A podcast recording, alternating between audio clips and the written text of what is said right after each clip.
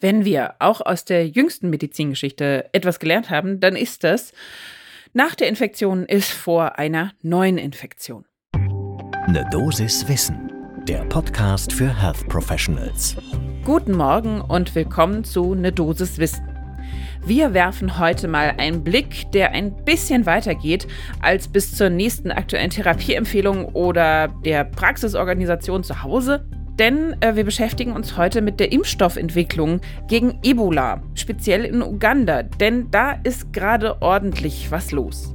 Mein Name ist Laura Weisenburger. Ich bin Ärztin und wissenschaftliche Redakteurin bei der Apothekenumschau und zusammen mit meinem Kollegen Dennis Ballwieser sprechen wir hier jeden Werktag ab 6 in der Früh über Themen, die Menschen im Gesundheitswesen spannend finden.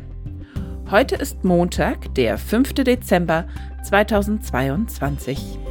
Ein Podcast von gesundheithören.de und Apothekenumschau Pro. Also ein bisschen Kontext äh, zum Start. Was ist da eigentlich passiert?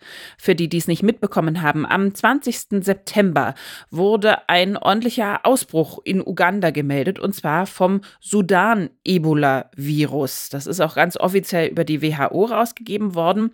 Die hat auch die Zahlen veröffentlicht, die ich jetzt nenne. Am 17. November waren 141 bestätigte Fälle der Ebola-Virus-Krankheit gemeldet und darunter 25 57 Todesfälle. Es gibt eigentlich schon zwei zugelassene Impfstoffe, aber nur gegen Ebola Zaire, nicht gegen die jetzt neu grassierende sudanesische Variante. Leider ist davon auszugehen, dass die zugelassenen Impfstoffe gegen die Sudan-Variante nicht wirksam sind. Das sagt Marilyn Addo. Sie ist Infektiologin und Professorin am Universitätsklinikum Hamburg-Eppendorf und mit ihr haben wir direkt über dieses Thema gesprochen. Und das ist ihre Einschätzung zu der derzeitigen Lage. Das Gute ist aber, es sind schon drei verschiedene Impfstoffe in der Pipeline und die Tests in Uganda sollen dann auch bald beginnen. Ein richtiges Datum wurde da jetzt noch nicht offiziell rausgegeben, wann das der Fall sein soll.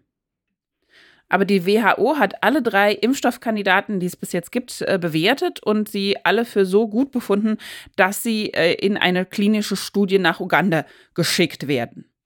Und Edo erklärt dazu, dass das wahrscheinlich als Ringimpfung äh, funktionieren wird. Äh, folgendermaßen eine Gruppe von Kontaktpersonen eines Infizierten wird dann sofort geimpft und die zweite Gruppe 21 Tage später. Das wurde auch schon so ähnlich gemacht bei den klinischen Studien für die Impfstoffe, die gegen die Saire-Variante getestet wurden. Und was sind jetzt diese drei Impfstoffkandidaten?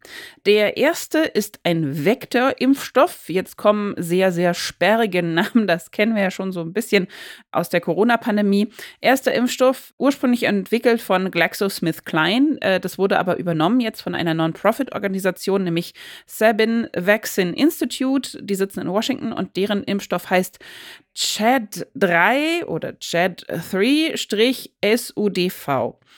Das ist ein Single-Shot-Impfstoff, der enthält das Gen für das Glykoprotein des Virus.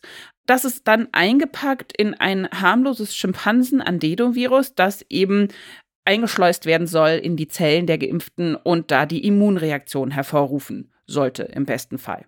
Dieser Impfstoff wurde auch bereits in einer Phase 1b-Studie getestet, die ist auch bereits abgeschlossen. Mehr Informationen dazu bekommt ihr von uns wie immer in den Show Notes. Da haben wir euch alle Hintergrundinfos verlinkt. Der zweite Impfstoffkandidat kommt von der Universität Oxford, heißt äh, dementsprechend so ein bisschen auch CHAD OX 1 B oder BI EBOV. Und auch hier haben wir als Basis ein harmloses Adenovirus, der Vektor wurde schon zuvor erfolgreich bei den Corona-Impfstoffen von AstraZeneca getestet und eingesetzt.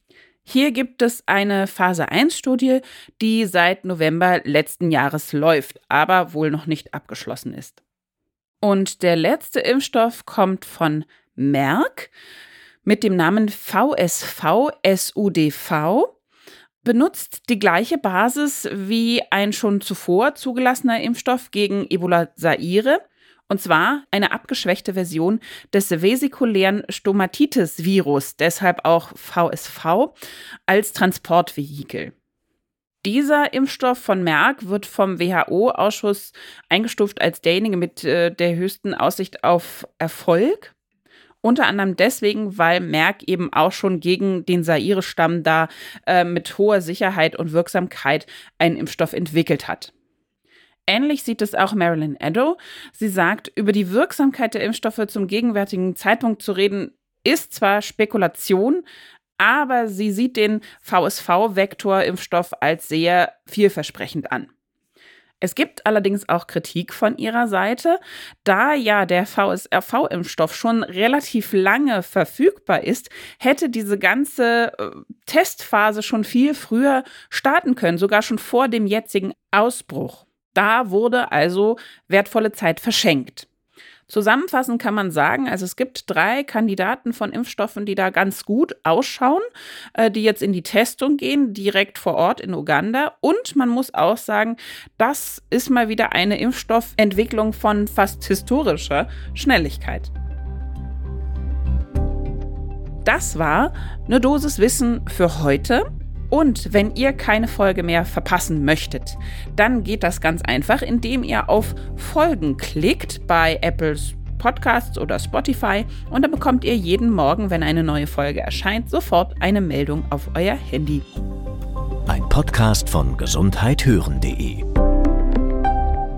und Apothekenumschau Pro.